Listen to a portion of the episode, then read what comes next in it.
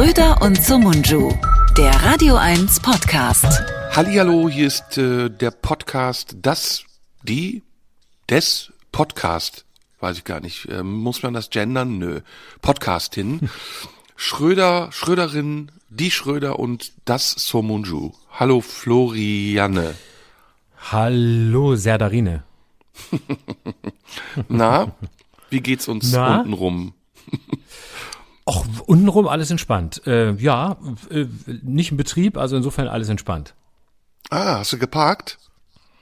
Ja, natürlich. Äh, immer. Äh, bin, bin immer geparkt. Bin, bin Park, Parking-Typ. Immer in der Parking-Space. Da, wo am wenigsten Platz ist, da stehe ich. Wie ist bei dir? Bei mir gut, auch gut, aber nicht geparkt. Gelegentlich mal auf einem auf einer Spritztour unterwegs. Ach schön, das soll sehr schön sein, habe ich gerüchteweise gehört. Mein Lieber, schön, dass du da bist. Eine Woche ist wieder um. Wir müssen wieder Verdammt. sprechen. Ja, wir dürfen. Wir müssen, ist, ist für dich schon müssen oder dürfen wir noch? Dürfen wir noch oder müssen wir schon? Ich habe, als ich es gesagt habe, überlegt, ob sich das nicht ein bisschen nach Ärger anhört. Wir müssen sprechen. Das klingt so ein bisschen Ja, eben, wie, na, ja. wir haben ein Hühnchen zu rupfen, ne? Ja, haben wir das? Mit, mit uns nicht, aber mit bestimmten Nee. Dingen bestimmt. Ja, mit Sicherheit. Ja, also Ja. wir, wir nicht miteinander, aber über andere. Das ist eine gute Idee. Ja, ja. Hast du äh, schon mitgehitlert? Mitgehitlert? Ich, im, immer. Also ich bin ja bis heute der, der, der strengste Gläubige des Führers. Ja, aber du weißt, worauf ich anspiele? Kampagne Nein. des ZDF mit ähm, mit Kollegen, die sagen, wer bei der WM zuschauert, äh, wer bei der WM zuschauert, hitlert mit, mit Hitlern. Wortkreation der letzten Woche. Ach stimmt, jetzt erinnere ich mich, ja. Habe ich am, am Rande mitbekommen, ist aber ein bisschen an mir vorbeigegangen, weil ähm, wenn Hitler draufsteht, dann weiß ich, der Führer wird verarscht und das möchte ich nicht. Ja, stimmt. Hitler-Vergleiche sind zuallererst für Hitler unangenehm, oder? Das stimmt, das stimmt, genau. So ist es. Äh, insofern, wieso, wa- wa- was sagst du dazu? Äh, nichts. Ich habe das nur wahrgenommen und dachte, wow, das öffentlich-rechtliche kauft die Rechte an der Fußball-WM und macht gleichzeitig eine Kampagne gegen das Zuschauen. Ist irgendwie Ja. interessant. Sagen wir so, ähm, das Prinzip, das da herrscht, ist ja, wir zeigen ganz viele Dokus, in denen wir sagen, wie schlimm alles ist, um anschließend die WM live zu übertragen. Das ist doch der Deal, oder? Also Ich das ist auch. doch klar. Besonders gefällt mir die Saudi-Arabien-Werbung in der Pause. Hast du die schon gesehen? Die habe ich noch nicht gesehen. Du, ich gucke nicht. Ich gucke nicht. Ich boykottiere. Ich habe ja gesagt, ich gucke nicht. Es interessiert mich wirklich überhaupt nicht. Ich gucke nicht. Du kannst mir alles erzählen, ob es stimmt oder nicht. Ich werde dann nächste Woche alles korrigieren, weil du mir alles erzählen kannst. Ich gucke wirklich nur, was in den Zeitungen berichtet wird. Ich habe keinen Bock. Nee, es ist, es ist wirklich wahr. In der Pause kommt eine Werbung für Saudi-Arabien. Das Ehrlich? Ach, das ist doch geil. Ja, ja, das ist im Grunde genommen offensichtlicher kann man es nicht machen, oder? Das heißt, wir Ja. regen uns ein bisschen auf, das Geld nehmen wir trotzdem. Ja, und abgesehen davon, ähm, ich meine, die kriegen doch schon so viel Geld für uns, weil wir da jetzt unser Öl herholen und so. Jetzt müssen die nicht auch noch, müssen wir ja noch Werbung schalten, oder? Ja, aber ein Boykott muss schon finanziert werden. Du kannst ja nicht einfach nur boykottieren. Du musst es ja auch irgendwie bezahlen. Das stimmt, das stimmt. Ja, da, da hast du natürlich recht. Ja, klar. Also Ach, auch- man muss das Boykott noch ist mal- teuer, ne? Ja, man muss das jetzt nochmal beschreiben. Das ZDF gibt Geld aus, um Rechte zu kaufen und ruft gleichzeitig auf, die WM zu boykottieren. Das heißt, die machen erstmal ein Minus. Deswegen müssen sie dann wieder von Leuten Geld nehmen, die sie eigentlich boykottieren. Also das ist doch eine logische, ru- runde Sache im Grunde genommen, um beim Fußball zu bleiben. Ja, das ist eine, das ist eine super Sache. Es muss ja auch rund sein, sonst wäre es ja kein Fußball. Also insofern, ich unterstütze das sehr. Ich finde das gut, ähm, weil äh, das Geld muss in der Familie bleiben und ähm, wenn es so läuft, dann bleibt's das. Dann würde ich sagen, boykottieren wir ab heute Radio 1 und lassen uns den Boykott aber von Spotify finanzieren. Wir machen Werbung für Spotify zwischendurch. Zwischendurch auch für Apple Podcasts. Ich glaube, die haben auch noch ein bisschen Geld übrig und ähm, die anderen Portale auch. Insofern, Genau. da holen, ich würde sagen, wir müssen, wir müssen wirklich überall Geld reinholen. Also das wäre das Prinzip für mich. Wir müssen, wir dürfen jetzt nichts auslassen, wir dürfen nicht nachlassen, wir müssen überall, wo es geht, Geld abschöpfen. Cool. Also wir sind aber gegen Podcasts prinzipiell, oder? Nur gegen den eigenen. Nee, wir sind gegen alle Podcasts außer dem eigenen. Und dann machen wir Werbung für alle. Ähm, äh, also für, für, für uns, für uns bei, auf, auf allen Portalen. Also Da ne, kommt man schon mal durcheinander, oder? es ist so kompliziert. Ich komme gar nicht Ja. mehr mit. Der Gedanke, es, es überlastet mich intellektuell, weil äh, diese ganze WM ist für mich eine intellektuelle Herausforderung. Ich gucke nur noch, ist die One Love Binde dran oder nicht, der Rest ist mir egal. Ja, du hast recht. Ja, ja. boykottieren Okay, ist wie nicht machen für wir- jedermann. Wie machen wir, wie, boykottieren ist nichts für jedermann. Boykottieren ist nur was für Profis. Boykottieren will gelernt sein. Absolut, absolut. Ähm, der Profi-Boykotteur. Kann man Es eigentlich ist noch ein- kein Boykotteur buchen? vom Himmel gefallen. Kann man eigentlich ein Coaching buchen für Boykott? So boykottieren Sie richtig? Boy boykottieren Ja. in 30 Minuten oder 30 Sekunden oder, oder einem Tag. So ein Tagesseminar, da kannst du richtig Geld machen, da kannst du richtig absahen. Ein Tagesseminar, so boykottieren Sie richtig. Das Boykottieren wie die Profis. Ja, ein Boykott macht noch keinen Sommer. Das ist auch gut. Es beschweren sich ja auch jetzt einige, dass die WM im Winter stattfindet, weil, es, weil man nicht grillen kann. Dabei ist es ungerecht. Auf der Südhalbkugel ist Sommer. In Brasilien Ja, und und sonst wo wird gegrillt zum Fußball. Du weißt ja, ich gucke nicht, aber ich äh, grille zu Hause, einfach in Gedenken an die Fußball-WM ähm, und äh, werfe den Grill an draußen bei mir auf dem Balkon. Ist gerade kalt in Berlin, macht Spaß. Ich habe trotzdem Gäste, die sind dann drin und dann bringe ich die Würstchen rein von draußen. Aber ich stehe draußen und grille draußen. Ich spüre deine Ungeduld. Irgendwas liegt dir auf der Zunge. Schieß raus. Nee, Schieß gar nicht. Los. Nee. nee? Äh, Nein, ich bin ganz, äh, ich bin wirklich tiefenentspannt, weil ich ähm, um die WM rumkomme und weil ich so gut damit lebe. Und deswegen können wir da jetzt ganz lange drüber reden. Aber ich habe gar nichts, ich habe jetzt gar nichts so auf der Agenda. Ich finde es einfach schön, dass wir uns hören und ähm, es brennt mir jetzt gar nicht so viel, so viel auf der Seele. Ich habe so das Gefühl, ich kann jetzt zu diesem ganzen WM-Wahnsinn auch nichts sagen. Also was, was will man sagen? Die deutsche Nationalelf enttäuscht. Ähm, sie ziehen sich die One Love Binde nicht an, aber halten sich die Augen zu. Ich hätte mir einfach so ein Affenkostüm aufgesetzt, nichts hören, nichts sehen, nichts nichts riechen, nichts sagen und ähm, dann wäre es konsequent gewesen. Das hätte ich gemacht, wenn ich schon einfach mir den Mund zuhalte. Schlechte Geste, schlechte Performance, schlechte Berater. Ähm, ja, aber jetzt 1-1 und zum ersten Mal sage ich, scheiße, die Deutschen sind weiter drin geblieben, jetzt müssen wir uns den Wahnsinn weiter angucken. Hm, Nancy Faeser hatte die Binde an, ne? Also am Arm. Genau. Meine Lieblingsinnenministerin seit langem, sehr revolutionär, Oh. sehr verrückt, macht auch verrückte Sachen, geht mal raus und so. Und ähm, ja, ich finde sie gut. Hm, Finde ich auch gut, dass die, um die Mannschaft zu unterstützen, nach Katar fliegt. Das ist doch mit einer Maschine, Genau. also besonders umweltfreundlich auf jeden Fall, eben mal so nach Ist- Katar fliegen.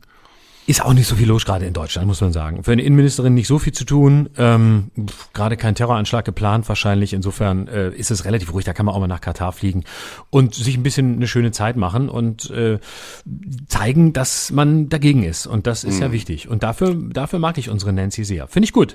Ich mag Hast sie. du gehört, dass die Kataris im Gegenzug jetzt eine Palästina-Binde tragen wollen? Ah, dann, dann, dann ziehe ich mir eine Israel-Binde an und ich glaube, dann fliege ich auch noch nach Katar. Nur deshalb. Einfach nur, Lass zusammen einfach nach nur, Katar um dagegen fliegen. zu sein. Ja, einfach nur, um dagegen zu sein. Ähm, mit, mit, mit einer Israel-Armbinde. Das finde ich eine gute Geste. Dann, dann haben wir alle, und, und eine One Love-Armbinde. Da, dann haben wir wirklich alle gegen Und die uns. Widersprüche komplett zu machen, du wärst ja auch ein Fake-Zuschauer, ne?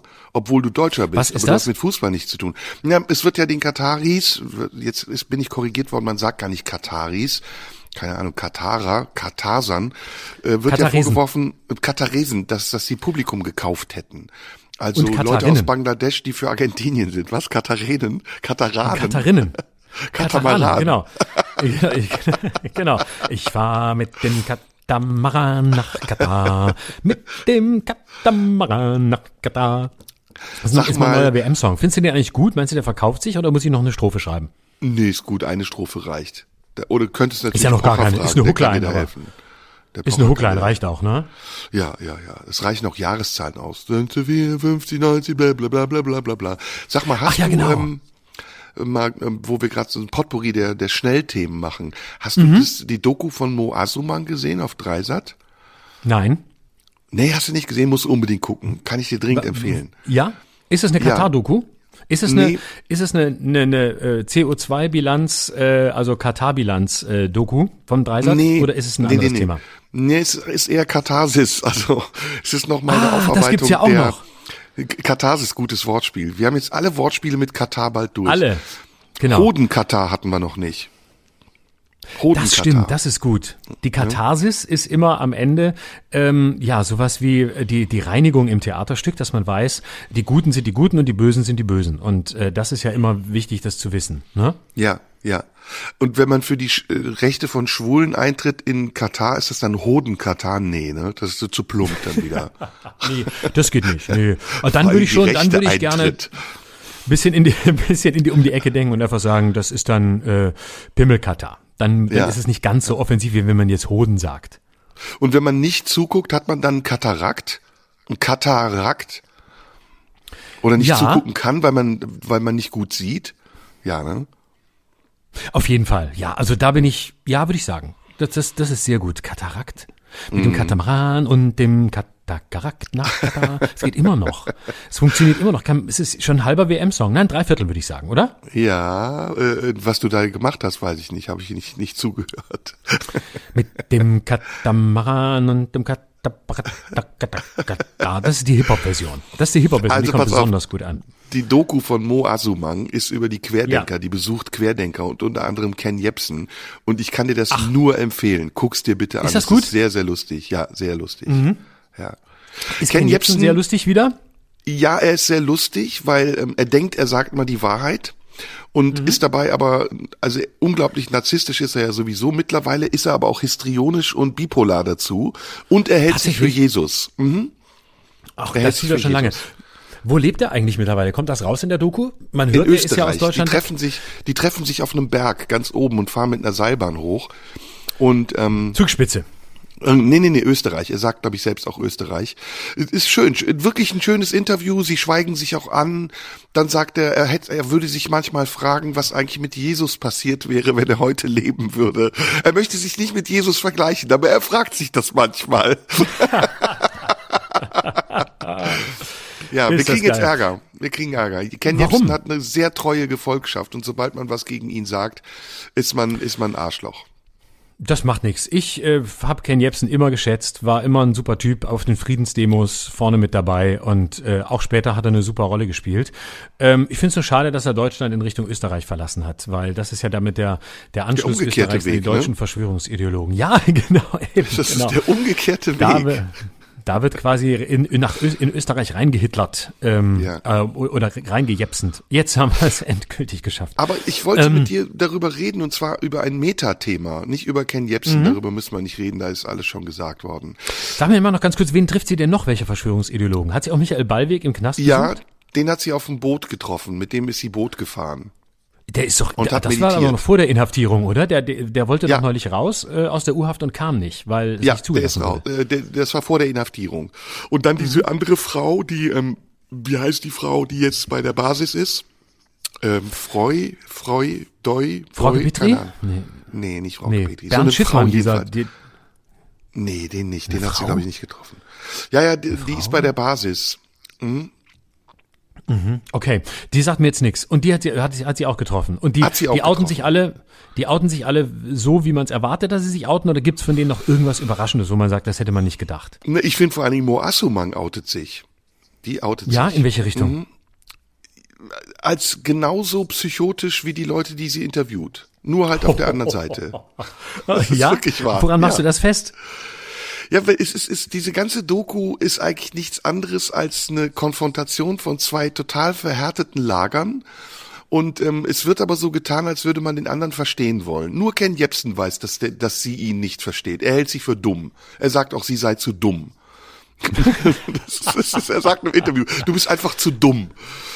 Und ähm, Wie oft habe ich mir das schon gewünscht, diesen Satz zu sagen und habe mich, hab's mich nie getraut. Ja, ein bisschen, bisschen recht hat er, aber ähm, es ist dann schon dreist, auch wie er mit ihr umgeht. Dann gibt das Interview nicht, wenn du keinen Bock hast, muss man dann sagen. Er, er, er geht sich sehr in so einer Klaus Kinski-Manier. Äh, f- Hat was Witziges und hat was Naives dann auch von Mo Assumang, weil ich weiß nicht, was sie gedacht hat, ob sie ihn da entblößen wollte oder ob sie sich wirklich interessiert hat für ihn. Aber die das ist eine schöne Eskalation, kann man sich angucken, macht Spaß. Ähm, ich glaube, äh, würde gerne wissen, wie viele Leute gab es schon beispielsweise auf Twitter, die geschrieben haben, dass man so eine Doku gar nicht machen darf, dass es nicht geht, weil äh, wegen False Balance und so, weil man da damit natürlich diesen Leuten eine Stimme gibt und weil man damit dafür sorgt, dass sie noch mehr Reichweite bekommen, die sie ja sowieso schon haben und dass man sowas einfach gar nicht machen sollte, weil einfach die Menschen auch in Deutschland nicht in der Lage sind, so eine Doku zu verstehen. Sie verstehen es ja nicht, sondern wenn die da Ken Jebsen sehen, dann laufen die dem hinterher, dann hat er noch mehr Fans, weil die, der Zuschauer ist grundsätzlich urteilsunfähig und deswegen darf man sowas nicht zeigen. Hat's gab schon sehr viele Tweets in diese Richtung? Ja, das ist, war zwischenzeitlich mal Platz eins irgendwie auf den Trends und in den Trends. Aber das ist ja heutzutage, ist es ja Tagesgeschäft. Ist easy. Ne? Einmal kurz in die Trends Ist easy. Wiedersehen. Ist ja keiner mehr bei Twitter, insofern muss man eigentlich nur einen Tweet absetzen und ist automatisch in den Trends mittlerweile. Weil die sind ja alle bei Mastodon jetzt wegen Elon, Elon Maskodon. Und ähm, deswegen hat das Wort vielleicht noch keiner gemacht. Masturbieren, ne? ja. Mastodon ist so knapp an Masturbieren dran, finde ich. Ja, stimmt. Und ähm, deswegen ähm, ist man sehr schnell in den Twitter-Trends. In den Twitter-Trends sein ist quasi äh, online das, was ein Bestseller verkaufen im Buchsektor ist. Geht heute ganz schnell. Gibt kaum noch Buchleser, gibt kaum noch Leute auf Twitter. Entsprechend kommt man ganz schnell nach oben, aber auch ganz schnell wieder nach unten. Mhm. Ähm, um es ernsthaft zu sagen, ich finde, ich habe die Doku jetzt nicht gesehen, aber ähm, ich finde grundsätzlich die Idee, solche Leute zu porträtieren, sehr, sehr gut. Nur falls jemand die Ironie nicht verstanden haben sollte. Ich finde das gut und ich bin auch nicht der Auffassung, dass das zu einer False Balance führt und ich bin auch nicht der Auffassung, dass man die Zuschauer wie Kühe oder wie eine Herde Rinder oder eine Herde Kühe behandeln muss, die sowieso nicht raffen, was ihnen gesagt wird und nichts einordnen können. Doch, das können sie und deswegen finde ich es immer gut, wenn es solche Dokus gibt. Hm. Schönes Zitat ist, sagt Jepsen zu ihr, du bist naiv und dann sagt sie, das hört sich fast so an, wie du bist schwarz. Das ist auch geil. Einfach alles in einen Topf werfen. Hauptsache Rassismus kommt am Ende dabei raus. Ist ja, genau. Wie machen, machen wir auch. Das ist unser Geschäft, aber doof, dass sie es uns geklaut hat, alles in einen Topf ja. zu werfen. Also ich kann dir die Doku empfehlen. Ist sehr amüsant, okay. aber hat keinen Mehrwert. Ist einfach nur das, was man wusste vorher schon. Deswegen mein Thema war eigentlich ein anderes. Ich wollte ja über ein Metathema sprechen. Ja, bitte. Ähm, äh, nämlich, wie psychotisch ist unsere Gesellschaft mittlerweile? Das war meine Frage, die ich ernsthaft an dich richten mhm. wollte. Mhm. Da müssen wir natürlich jetzt mit dem Begriff der Psychose ein bisschen vorsichtig sein, äh, denn Warum? der ja einer, einer klaren Definition unterliegt. Nicht, dass wir jetzt hier inflationär den Begriff der Psychose verbreiten, es sei denn, wir meinen es so. Ist unsere Gesellschaft psychotisch? Ich weiß es nicht. Oder wollen wir einfach fragen, wie, wie schlimm ist der Hau, den die Gesellschaft hat? Lass uns doch erstmal psychotisch definieren, wie wir es verstehen. Okay. Und dann können wir es ja immer noch verwenden. Okay, gut, los, definiere. Also ich meine es wirklich im Sinne von krank mhm. und äh, auch geistig krank. Also sind wir wahnsinnig geworden. Mhm. Und ähm, ist das noch irgendwie in einem tolerierbaren Bereich oder kann man das nur noch tolerieren, wenn man sagt, das ist krank? Hm. Ja, also dann sind wir natürlich tatsächlich im Bereich der Psychosen, die sich ja von äh, Neurosen und anderen Krankheitsbildern dahingehend unterscheiden, dass man tatsächlich als Betroffener unter Halluzinationen und Wahnvorstellungen leidet und es zum Teil auch zu, zu Denkstörungen kommt. Ähm, äh, äh kannst du kannst du es konkreter fassen? Du sagst es jetzt so allgemein. Wie, wie genau meinst du die Frage? Mm, also diese Doku, ne, die ich da gesehen habe. Mhm. Ich habe das mit Interesse verfolgt und ähm, zwischendurch gab's halt immer wieder Momente, wo ich dachte, der Typ ist krank. Der ist wirklich krank. Den hat's dahin gerafft. Der sagt Ken zwar zwischendurch, ja, der sagt zwar zwischendurch ganz gute Sachen, er sagt auch richtige Sachen sogar, aber irgendwann äh, an seiner Art, an seinem Habitus, der redet ja sehr schnell, ne? Der, der und dann redet er ja auch sehr intensiv. So man kann es kaum aushalten, so intensiv ist das.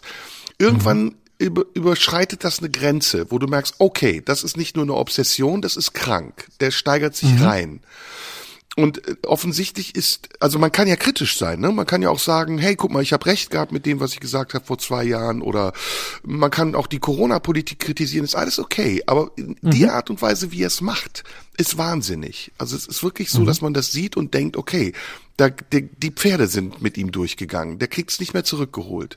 Und man mhm. fragt sich halt, wogegen oder wofür kämpft er eigentlich? Also der, der denkt ja wirklich, er wäre so eine Art Jesus, ne? Der, das, also hört man immer wieder den, zwischen den Zeilen, dass er sagt, ich weiß alles, ihr wisst nichts. Ich wusste es auch schon vorher und ihr wusstet es nicht. Aber warum macht er das? Weil er sagt selber, einen missionarischen Eifer hat er nicht. Äh, die Moassumang darf dumm bleiben. Die will er auch gar nicht mehr überzeugen. Aber warum macht er das dann? Will er die Welt retten oder äh, will er sich selbst retten? Äh, ich habe das nicht verstanden. Also ich weiß nicht, worum es ihm geht. Und und wenn er könnte, was würde er machen? Also er, es kommt ja immer Bill Gates, ne? Er sagt ja immer Bill Gates und die äh, Gates Foundation, die regiert die Welt und die hat was ganz Schlimmes vor, nämlich die Weltbevölkerung zu minimieren. Ich will das gar nicht, also es ist so wahnsinnig, ich will da jetzt gar nicht einsteigen. Ich möchte es auch nicht verstanden haben. Und alle anderen, die es auch so wie ich nicht verstanden haben, sind aber Leute, die entweder schon infiltriert sind oder wir sind die Wahnsinnigen. Wir sind, wir sind eigentlich Verrückte. Hm. Naja, also ich glaube, dass es tatsächlich äh, bei, bei, bei Ken Jebsen im Gegensatz zu vielen anderen Verschwörungsideologen tatsächlich langsam, äh, auch schon vor ein, zwei Jahren, ins Pathologische geht. Ich glaube, da kann man das sagen. Ansonsten wäre ich ja immer ein bisschen zurückhaltend, ähm, Verschwörungsideologen direkt in diese Ecke zu stellen, weil man sie damit erstens zum Teil in Schutz nimmt und entschuldigt, weil man sagt, sie sind beispielsweise psychotisch oder haben eine psychische Krankheit und sie damit auch nicht mehr haftbar machen kann für den Irrsinn, den sie loslassen. Ähm, und weil ich auch finde, dass man, dass man alle psychologischen Begriffe immer schützen sollte ähm, für die wirklich Betroffenen. Aber bei Ken Jebsen muss ich sagen, ähm, ich blicke es auch nicht mehr. Also ich meine, im Jahr 2022, ähm, in der ausklingenden Corona-Pandemie, in einer Zeit, in der selbst Christian Drosten langsam Entwarnung gibt, immer noch von Bill Gates zu schwadronieren, ist halt auch in Verschwörungskreisen echt ein bisschen sehr 1986. Also da würde ich mir halt wünschen, dass er wenigstens ein bisschen auf der Höhe ist. Gibt es ja nichts Neues, äh, wo man mal, wo man mal ansetzen kann oder wo man mal eine schöne Verschwörung Verschwörungstheorie machen soll. Also das ist irgendwie so ein bisschen wie die Stones, die immer noch mit Brown Sugar durch die Welt fahren und sagen, das ist aber ein geiler Hit und äh, die Leute freuen sich und so ist es bei Ken Jebsen mit der, mit der Bill Gates Foundation. Aber ich glaube tatsächlich, ähm, dass er, ich, ich blicke auch nicht mehr, wo, wo er hin will. Ich weiß, ich weiß mhm. auch nicht mehr, was er will. Das habe ich schon, schon lange nicht mehr kapiert. Ich glaube, er hat sich schlicht eingerichtet in seinem Fuchsbau und ähm, erzählt sich selbst den ganzen Tag die immer gleichen, die immer gleichen Geschichten und ähm, scheint zwanghaft ähm, an seine an seine eigene Wahrheit zu glauben. Ich glaube einfach, da ist einfach ganz wenig ganz wenig Sauerstoff um diesen Kopf.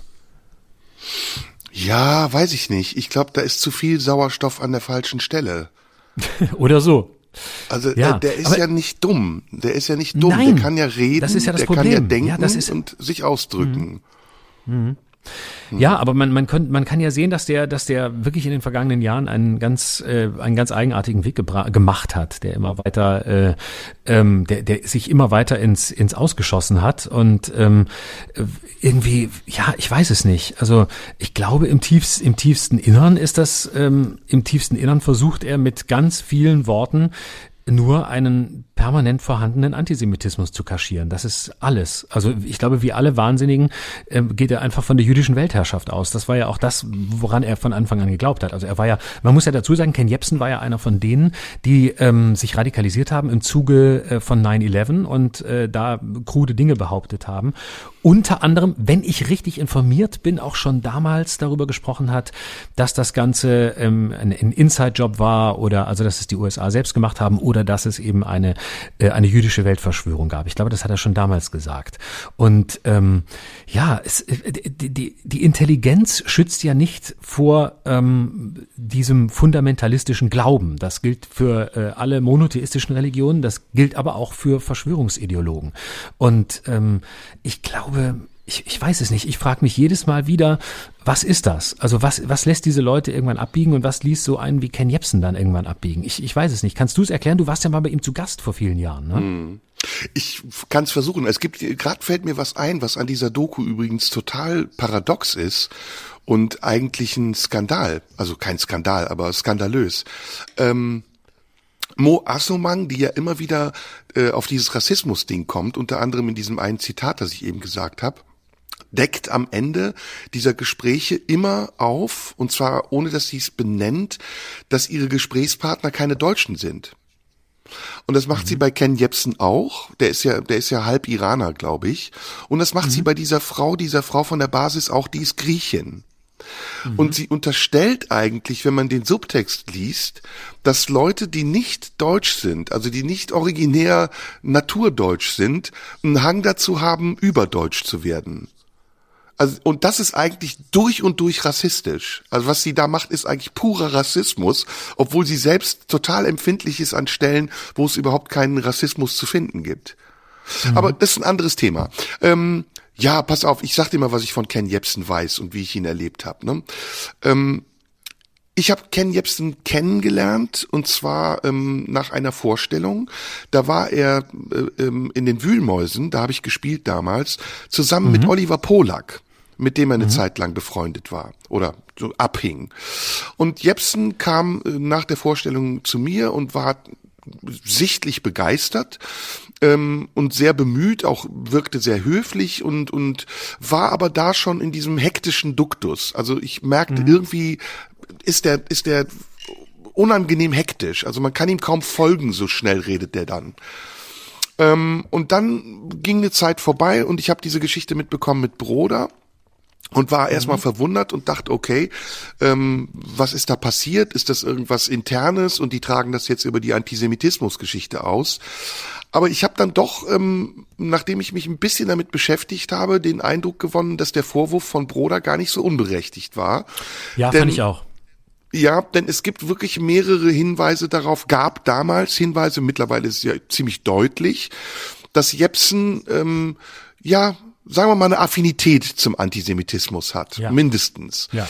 Ähm, genau. Das war, glaube ich, damals, ums ums ums noch mal kurz zu erklären für die, die es nicht mitbekommen haben, das war hier sogar beim RBB bei Fritz. Ähm, da hatte Ken Jepsen damals die Sendung Ken FM, so eine Sonntagnachmittagssendung, sehr anarchistische Show, ähm, mit der er auch bekannt wurde und die auch lange Zeit ja sehr gut war, weil er ja wirklich ein guter, sehr guter Unterhalter war.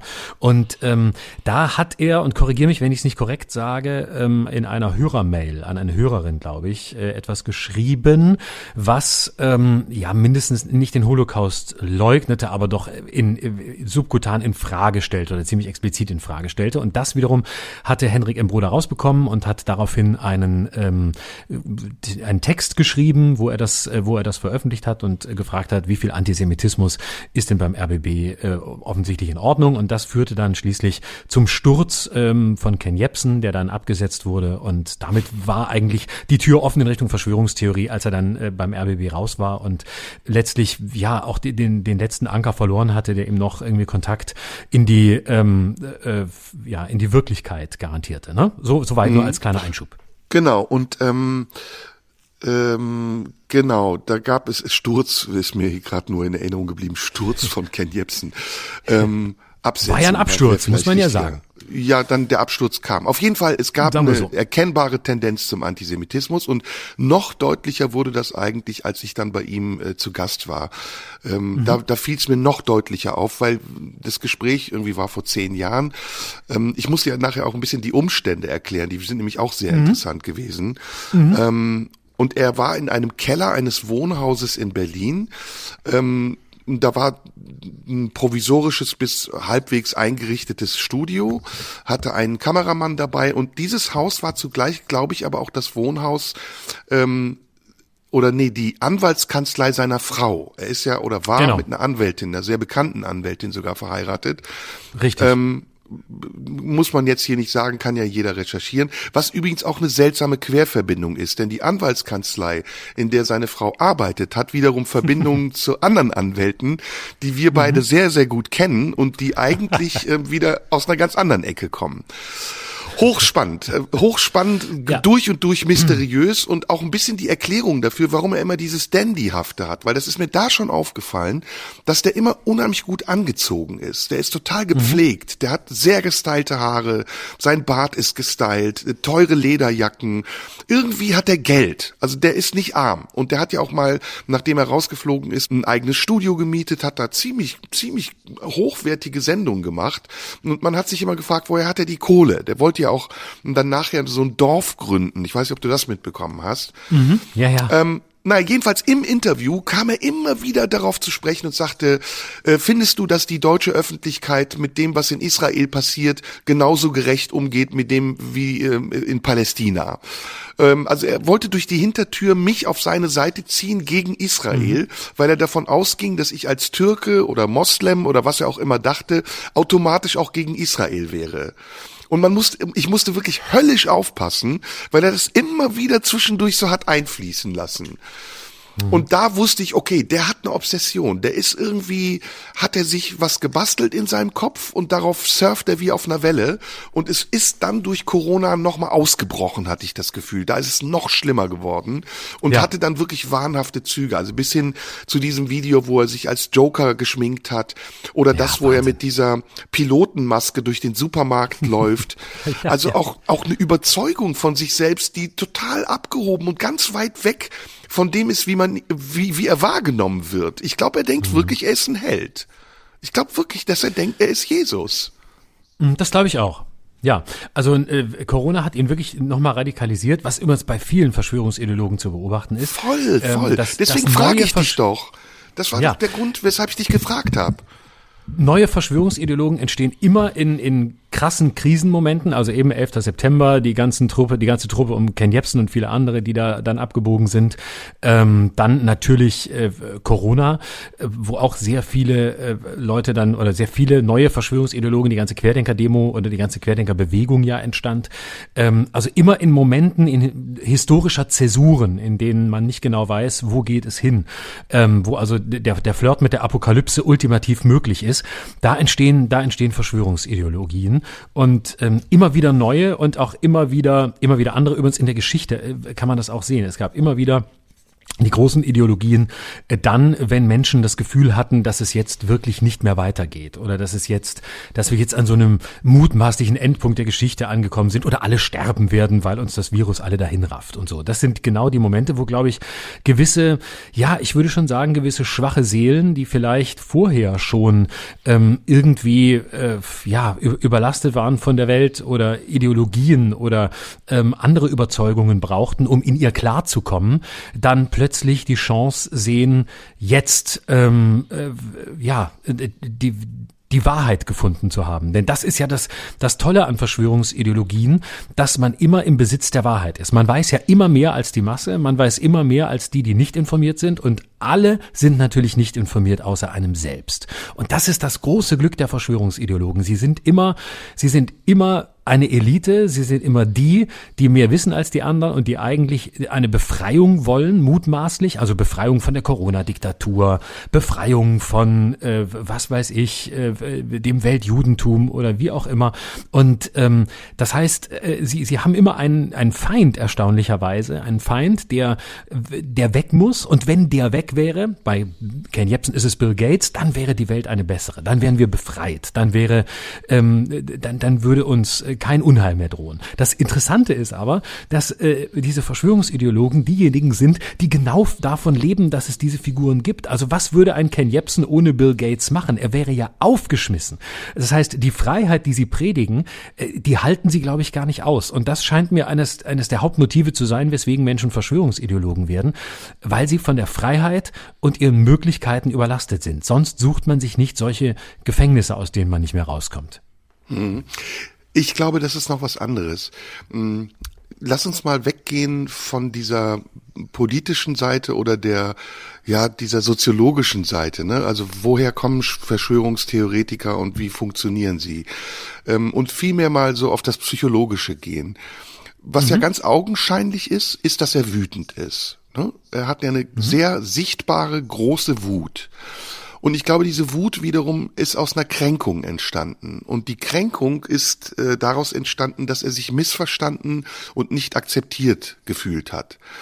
Und ähm, wenn du das mal siehst, übrigens, der hat ja eine eklatante äh, äh, Rechtschreibschwäche, ne? Hast du mal Briefe von ihm gesehen oder SMS-Nachrichten? Nee, du hast nee. gar keinen Kontakt zu ihm gehabt, ne? Das Nein. ist wirklich, wirklich eklatant. Also das ist so wie ein, wie ein ja, wie nennt man das? Ist nicht wie ein Analphabet, sondern jemand, der eine Rechtschreibschwäche hat, der einfach nicht mhm. Kommas und was weiß ich alles setzen, Kommata. Boah, jetzt muss ich selber aufpassen. Naja, egal. Ähm, also da auch, ich sag's deswegen mit der, mit der Rechtschreibschwäche, weil ich glaube, es muss in der Veranlagung ein latenter, starker, latenter Minderwertigkeitskomplex gewesen sein. Und diesen Minderwertigkeit, Minderwertigkeitskomplex überdeckt er ja zum einen durch seine Sprache, indem er sehr, sehr ähm, schnell, viel und kompliziert spricht. Aber mhm. manchmal, oder er sagt zum Beispiel auch, er sei gebildet und das wird aber nie unter Beweis gestellt. Also er sagt, er hätte das alles gelesen, was er behauptet. Ich bin da nicht so sicher. Ich glaube, das ist eher eine Scheinbildung, die er vortäuscht. Und all das, dieses sich schmücken mit, ich bin gebildet, ich kann gut sprechen, ich sehe gut aus, äh, ich weiß es besser, das ist von einem latenten Minderwertigkeitskomplex ausgehend, dann wiederum eine ganz tiefe und große Kränkung, die er erfahren haben muss, als er nicht die Anerkennung bekommen hat, die er bekommen wollte. Und mhm. da ist diese Geschichte bei Radio 1 ja nur, oder war es Radio 1 oder Radio Fritz? Fritz der Rauswurf bei Radio Fritz ja nur ein Punkt von vielen. Also auch dieses, rausfallen aus einer bestimmten Gesellschaft, ähm, nicht mehr ernst genommen werden, äh, veralbert werden. Ich glaube, das macht ihn ganz wütend, dass er veralbert wird. Und dann aus dieser Wut heraus entsteht nochmal in der nächsten Stufe eine, eine ganz übergroße Hybris, die sagt, ihr versteht mich alle nicht. Oder wie er das zu Mo Assumang auch ganz deutlich sagt, du bist zu dumm, weil ich bin mhm. ganz intelligent. Ich habe alles verstanden und alle Menschen um mich herum sind dümmer als ich und ich bin der Einzige, der es weiß. Jetzt ist meine Frage, deswegen habe ich das eben ja auch in den Raum gestellt, wenn er klüger ist als alle anderen, warum teilt er das ständig allen mit? Also warum sagt er permanent allen, ich weiß etwas, was ihr nicht wisst, wenn er damit keinen missionarischen Eifer verbindet, wie er selbst sagt, und sich aber auch dessen bewusst ist, dass die anderen zu dumm sind, ihn zu verstehen? Also da ist ja ein Widerspruch. Ja, Denn er könnte ja total, ja. er könnte ja wie ein Eremit in Österreich auf dem Gipfel leben und sagen, ich bin der klügste Mensch der Welt, aber ich brauche keine, die es bestätigen. Aber er sucht ja Bestätigung. Genau, und das nennt man dann, und äh, da bin ich psychologisch jetzt mal sattelfest, das nennt man eine narzisstische Persönlichkeit. Deswegen habe ich das am Anfang gesagt. Aber die genau. histrionische ist auch noch drin, weil er ja total überdreht ist. Also entweder, ja. das möchte ich ihm jetzt nicht unterstellen, er nimmt irgendwas, oder er ist wirklich von Haus aus so überdreht. Also bei der narzisstischen Persönlichkeitsstörung, und die scheint mir hier wirklich eindeutig vorzuliegen, ähm, ist es ja so, dass es zunächst mal ähm, eine Persönlichkeitsstörung ist. Das heißt, es ist nicht einfach nur ein bisschen Narzissmus, den wir alle haben, insbesondere Leute, die Podcasts machen und äh, einfach anderthalb Stunden miteinander plappern. Ähm, narzisstisch sind viele Menschen, Narzissmus ist zum Teil gesund, zum Teil äh, kann er auch mal nerven, ist aber soweit äh, nicht unbedingt zwangsläufig ein Problem. Aber Menschen mit narzisstischer Persönlichkeitsstörung ähm, sind eben Menschen, die ja die Welt um sich herum gruppieren und glauben, dass sie die einzigen sind, die größten sind, sind, die wichtigsten sind und alle anderen, und da ist wirklich Ken Jebsen fast schon schulbuchhaft, alle anderen um sie rum sind dumm. Alle anderen um sie rum haben nichts verstanden und das müssen sie eben deshalb der Welt die ganze Zeit mitteilen, damit das narzisstische ähm, Persönlichkeitsstörungssystem weiter funktioniert. Denn häufig steckt ja in solchen Menschen, die diese Störung haben, ein ganz schwacher Charakter. Also Menschen, die sehr unsicher sind, Menschen, die eigentlich ähm, ja gar nicht äh, gar nicht mit dem Leben zurande kommen, aber sich sich dieses, dieses System um sich herum gebaut haben, indem sie eben sich selbst aufwerten, indem sie die gesamte Welt um sich herum abwerten und ähm, das auch die ganze Zeit mitteilen müssen. Und deine Frage ist natürlich berechtigt. Wäre er so wahnsinnig klug, wie er behauptet, äh, dann müsste er das ja zumindest nicht sagen. Dann könnte er es immer noch in die Welt rausblasen, aber dann müsste er nicht rausblasen, dass er klug ist, sondern dann würde er das sagen, was er zu sagen hat und alle anderen kämen auf die Idee, dass er vielleicht ein sehr kluger Mensch ist. Was mhm vielleicht auch eher dafür sprechen würde, dass er es ist.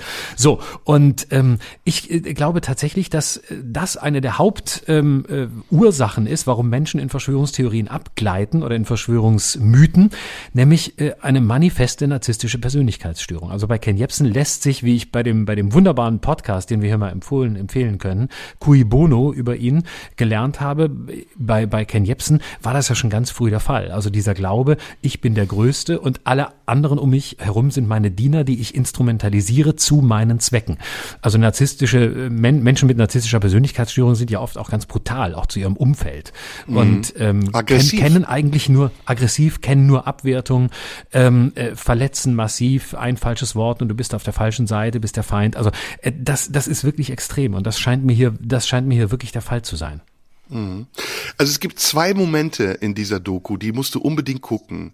Und das sind die Momente, da siehst du eigentlich ganz deutlich, dass er eine narzisstische Störung hat. Der eine ist, ähm, da fragt ihn Mo Assumang, es geht um Bill Gates vorher. Ich, ich muss sagen, ich habe mir das jetzt nicht alles gemerkt. Ne? Und ich habe auch ehrlich, ich muss es auch nochmal zugeben, ich möchte mich auch nicht so intensiv mit Jepsen beschäftigen, dass ich jetzt hier handfeste Argumente gegen ihn vorbringen könnte. Es ist wirklich super Jepsen-Exegese. Ne? Ja, habe ich keinen Bock die Jepsen drauf. Die Jepsen-Bibel und ihr Exeget. Ja, ich bin weder sein Psychotherapeut noch bin ich sein Analytiker. Ich habe das jetzt mal in den Raum geworfen, weil diese Doku ganz interessant war. Ich habe es morgen auch schon wieder vergessen. Und wenn jetzt Leute uns Briefe schreiben, das kommt bei Jepsen übrigens immer, ihr habt das nicht verstanden, was er meint. Jepsen ist ein ganz kluger Typ. Ja, scheißt euch ein, dann lutscht ihm halt ein, wenn er so toll ist. Mich interessiert er nur bedingt, wenn ich eine Doku sehe. So, das als Vorrede. Gibt aber zwei Punkte in dieser Doku, die wirklich auffällig sind. Da geht's vorher um Bill Gates und um viel Geld und dann fragt Mo Assumang ihn, hast du Geld? Und dann lacht er wirklich, lacht so. Natürlich habe ich Geld. so lacht er wirklich. Ich mache das Original, glaube ich, nach. Und dann zieht er einen Fuffi aus der Tasche und sagt, hier, hier, ich habe Geld, ich habe Geld. Äh, und du guckst das und denkst so, okay, mhm, aha. Und das zweite ist, ähm, die sitzen in dieser Seilbahn. Assuman stellt ihm offensichtlich wieder eine dumme, ihm zu dumme Frage und er guckt sie, er stiert sie an, ohne was zu sagen. Und sie ist total irritiert, weil er nichts mehr sagt. Und er, er, er fixiert sie regelrecht und dann guckt er weg und beide schweigen. Und ähm, jetzt mag man sagen, ja, das ist ein normaler Umgang, das kann man so machen. Aber warum gibst du dann ein Interview? Warum triffst du dich mit dieser Frau, wenn du doch so genervt bist davon, dass sie dir dumme Fragen stellt? Und er kennt sie übrigens auch. Na, weil du dich natürlich als äh, Mensch mit narzisstischer Persönlichkeitsstörung darin schon wieder selbst überhöhen kannst. Das heißt, du beweist ja oder er spielt, ne? Oder die, oder die sorry, oder die Variante ist, er spielt Klaus Kinski nach. Ja, das glaube ich aber nicht. Ähm, da würde man ihm zu viel schauspielerisches Talent unterstellen. Ähm, ich, ich, äh, klar, du hast jemanden, der dir nicht gewachsen ist, kannst dem schon wieder sagen, dass er dir nicht gewachsen ist und sagst das in Fernsehkameras rein. Äh, und das ist ja nun die größte Mission, die man haben kann mit einer solchen Störung. Du sagst äh, der öffentlich-rechtlichen Welt, also der Welt des Feinds aus seiner Sicht, ähm, wie dumm die Mitarbeiter des öffentlich-rechtlichen Rundfunks sind und kriegst dort Platz. Du kriegst dort Raum, um jemand anderen bloß bloßzustellen und zu sagen, dass du es dass du es besser weißt und dass die andere Person keine Ahnung hat. Ich glaube, das ist für ihn äh, in seiner Persönlichkeitsstruktur der absolute Ritterschlag. Du, es pass auf. Es ist ja, ich sag ja, er sagt ja richtige Sachen, ne? Also wenn er zum Beispiel das öffentlich-rechtliche Fernsehen kritisiert, wenn er sagt, da ist vieles auch ähm, lanciert und gesteuert. Ich, ich kann ihm wirklich in ein paar Sachen sogar recht geben. Nur dann verstehe ich nicht, warum er dieses Interview gibt, wenn er doch überhaupt nicht mehr den Anspruch hat, sein Gegenüber überzeugen zu wollen, weil er weiß, dass es zu dumm ist. Ne, da, dann musst du doch sagen, pass auf, ich rede nicht mit euch, ihr seid mir zu dumm, ihr seid alle fremdgesteuert, unterwandert und wenn ihr das selber nicht merkt, dann muss ich euch nicht aufklären. Aber er hat ja durchaus noch was Aufklärerisches an sich. Also er will ja wirklich auch sein Gegenüber, obwohl er es aggressiv angreift und ihm unterstellt, alles Mögliche zu sein, irgendwie überzeugen. Und das verstehe ich nicht. Und alles andere, also das, was er sagt, da können wir jetzt lange drüber reden, ist auch bei Attila Hildmann, über den ich mit dir gleich auch nochmal sprechen wollte, mhm. ist das ja ähnlich. Jeder Wahn hat ja eine reale Grundlage. Ne? ein Wahn ist ja nicht einfach nur ein Konstrukt, das aus dem Nichts entsteht und keine Grundlage hat, sondern dieser Wahn, den Jepsen hat, der hat eine Grundlage. Und die Grundlage scheint offensichtlich das eben, äh, was ich eben gesagt habe, zu sein. Aber es scheint übrigens auch Angst zu sein. Ne? Ich, ich, ich sehe immer wieder, ja. wenn ich ihn sprechen höre und sehe, dass eine ganz tiefe, tief sitzende Angst ihn auch bewegt und steuert. Nämlich, äh, und das führt jetzt letztendlich zu der, zu der Frage, was motiviert ihn, das zu tun? Ich glaube, der macht sich Sorgen. Der denkt, es gibt fremde Mächte, die es auf uns abgesehen haben, und er hat das begriffen, und wir sind einer großen Gefahr ausgesetzt, vor der er uns leidlich oder nur halbwegs warnen möchte, aber er weiß, wie er sich davor schützen kann indem er bestimmte Dinge einfach kategorisch ablehnt und nicht mehr mitmacht. Und jeder, der es mitmacht, aus seiner Sicht mitmacht, mitmachen ist bei ihm auch schon passiv zu bejahen oder in Frage zu stellen, ob er recht hat oder nicht, ist ein Handlanger dieses Systems. Und das finde ich komisch. Genau. Weil das, das Klügste, was man machen kann als intelligenter Mensch, ist doch zu differenzieren, oder? Ja, aber nicht, wenn du und da muss ich leider nochmal drauf zurückkommen, nicht wenn du eine Persönlichkeitsstörung hast, die man tatsächlich, ähm, die man ernst nehmen muss. Das ist ja nicht einfach nur irgendwie äh, eine Laune oder ähm, äh, eine Stimmung, sondern das, das ist ja, das ist ja was Grundsätzliches. Und ich glaube, dass die Kriterien, die du anlegst, die wir anlegen, an äh, die Intelligenz eines Menschen, an die Gründe, warum er sich wie in der Öffentlichkeit präsentiert, dass die bei solchen Leuten schlicht ähm, nicht gilt. Also ich glaube, man, kann, man darf den nicht nach, nach äh, logischen Maßstäben be bemessen. Das, funktio das, das funktioniert nicht. Der, dem geht es ausschließlich um Öffentlichkeit. Dem geht es darum, dass er auf einem verlorenen Posten kämpft und alle, die da nicht für ihn sind, sind gegen ihn und ähm, kämpfen gegen ihn, beziehungsweise muss er sie bekämpfen. Und in diesem Kampf tritt er überall auf, wo er die Möglichkeit hat, zu Wort zu kommen und am besten auch noch im Bild zu sein. Ich glaube, das ist das einzige Kriterium. Und je, je aussichtsloser der Kampf aus rationaler Sicht ist, Also beispielsweise in den äh, öffentlich-rechtlichen Medien ähm, aufzutreten und sie äh, zu kritisieren, um dann seinen Wahn zu verbreiten. Das ist, äh, das würden viele nicht machen, die sagen, ich will mit denen nichts zu tun haben, also gehe ich da nicht hin. Aber er macht es eben, weil er weiß, dass er auf verlorenem Posten ist und sie jetzt auch noch besiegt, indem sie ihn stattfinden lassen. Hm. Pass auf, lass uns noch einen Versuch starten. Also ich gebe dir recht, ich versuche das erst gar nicht zu verstehen, aber es ist hochinteressant, wenn man das aus einer anderen Warte betrachtet. Ähm, die Figur, die er sich gesucht hat, ähm, um das darzustellen, was er zu Corona sagen will, ist der Joker. Ne? Und der Joker ist ja ein gescheiterter Mensch, der durch irgendeine schwere Verletzung entstellt ist und offensichtlich ja auch wahnsinnig geworden ist und in seinem Wahn eine maßlose Wut auf alles hat, was recht ähm, ähm, redlich ist. Ne? Also die Bewohner mhm. von Gotham City sind äh, normalerweise redliche Leute und Batman verteidigt ja das Redliche und das Gute, obwohl Batman selbst ja auch eine Biografie hat, die, die gestört ist. Seine Eltern sind umgebracht worden. All das weiß übrigens der Joker auch und wenn der Joker mit Batman kommuniziert, appelliert er auch immer an seine dunkle Seite und damit trifft er Batman auch, wenn er ihn, wenn er ihm das vorwirft. Aber der Joker selbst, also die Figur, die sich Jepsen ausgesucht hat, ist schlicht und einfach ein gescheiterter Mensch, wahnsinnig, aggressiv, kriminell gewalttätig, der trotzdem denkt, er würde auf der, auf der richtigen Seite stehen, indem er anderen Schlechtes antut. Mhm. Und das ist ja auch sehr viel sagen. Ne? Also das, mhm. das bestätigt ja eigentlich alle Vermutungen, die wir über ihn haben. Und er bestätigt das ja sogar selbst durch seine öffentliche Rollenwahl. ist interessant, mhm. ne?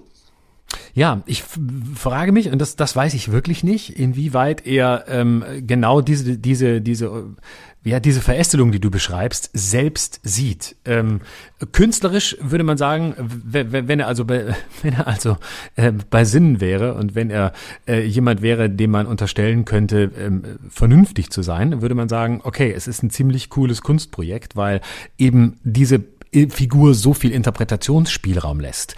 Bei ihm wüsste ich nicht die Frage zu beantworten, inwieweit er das bis zum Schluss durchschaut, was er da tut.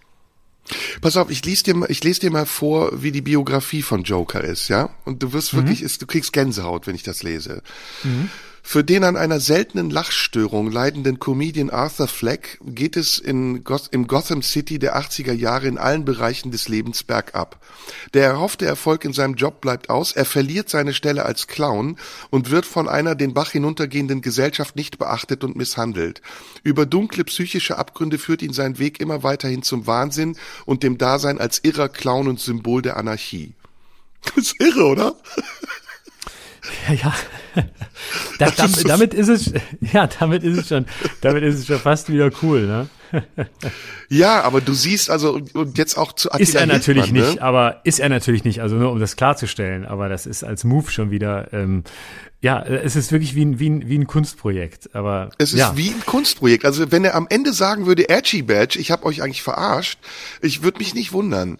Wie ist es bei Attila es Hildmann? Wirkt, Kennst es du wirkt den? Aber eher, es wirkt ja, aber eher sorry. wie ein Kunstprojekt, das ihm, wie ein Kunstprojekt, das ihm ein bisschen entglitten ist und mittlerweile hat er sich von allen künstlerischen Ideen gelöst, weil er einfach frei dreht. Also mm. so richtig Kunstprojekt ist es nicht mehr. Mm. Attila Hildmann. Ähm, Kennst du den? Hast du den jemals ja, kennengelernt? Ja, den habe ich, den habe ich mal kennengelernt und zwar als er noch äh, Demos gemacht hat ähm, ähm, in der in der Corona-Pandemie während des während des ersten Lockdowns, glaube ich, ähm, da im Frühjahr. Da habe ich den mal länger beobachtet ähm, und äh, bin da immer wieder auch zu den Demos gegangen und habe mir den angeguckt ähm, und war damals auch bei seinem veganen Restaurant in Charlottenburg, wo dann seine Fans damals hinpilgerten, ähm, wo er die Leute noch auf einen veganen Burger eingeladen hatte. Also ähm, Attila Hildmann würde ich sagen unterscheidet sich von Ken Jebsen fundamental, ähm, weil er ganz klar nicht die, die anarchische Intelligenz eines Ken Jebsen hat. Ähm, also Attila Hildmann wirkte auf mich immer, sagen wir mal, eher simpel geistig ähm, hat aber Parallelen zu Ken Jebsen. Auch der war von Anfang an ein Größenwahnsinniger. Auch der war von Anfang an ein unglaublicher Narzisst, der sich ja im Grunde für den, für den Gott äh, der Köche gehalten hat, ähm, der äh, auch immer gekämpft hat gegen alle anderen. Ähm, er ist der Einzige, der Veganismus verstanden hat. Fleisch ist die Hölle und äh, er weiß, wo es hingeht. Also er hat sich eigentlich auch immer so ein bisschen als, ähm, als Jesus gesehen oder als, als äh, ähm, ja so so als als große Kultführungsfigur, als als Gott des Veganismus. Totale Selbstüberhöhung und äh, den Weg, den er dann eingegangen ist oder den er dann gegangen ist, hat sich ja angedeutet schon relativ früh.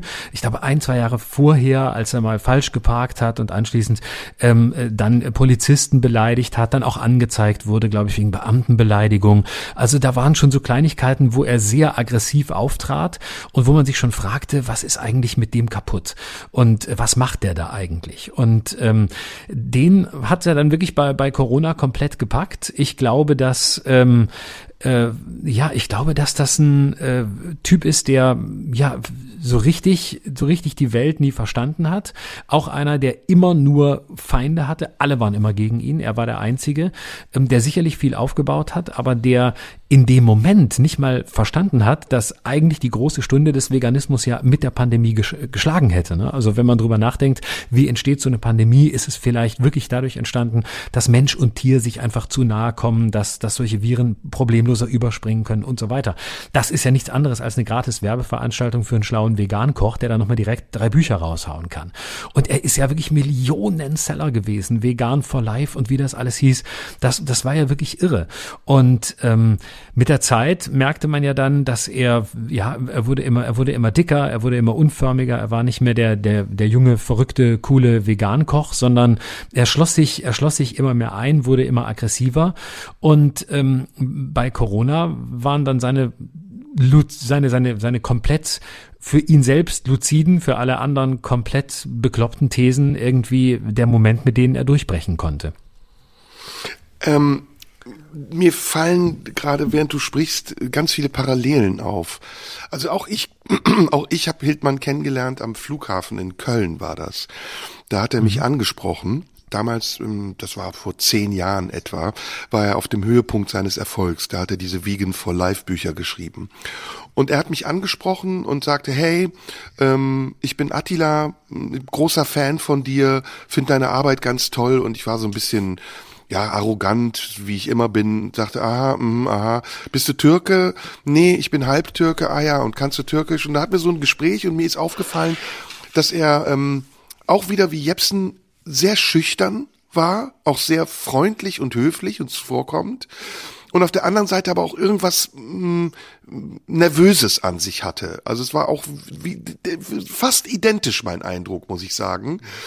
Und ähm, ich, mir fällt gerade auf, beide sind ja auch Kinder äh, von, also Halbkinder, wie, wie sagt man das? Ähm, Vater Perser bei ähm, Ken Jebsen, glaube ich, Mutter Deutsche, weiß ich jetzt nicht wirklich genau.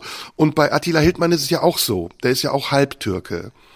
Mhm. Und ich glaube, dass diese Theorie, die ich eben hatte, nämlich, dass da irgendwo in der Kindheit eine ganz tiefe Verletzung liegt und dass aus dieser Verletzung heraus ein Gefühl von Ängstlichkeit, ähm, verlassen worden sein, Haltlosigkeit, Orientierungslosigkeit, ein ganz starker Minderwertigkeitskomplex äh, entstanden sein muss, den man dadurch kompensiert hat, dass man besonders erfolgreich war, dass man, mhm. dass man viel Geld verdient hat und dass man sich mit der Rolle, die man da eingenommen hat, auch durch und durch identifiziert hat. Also ähm, auch übrigens Attila Hildmann identifiziert sich ja mit einer Rolle.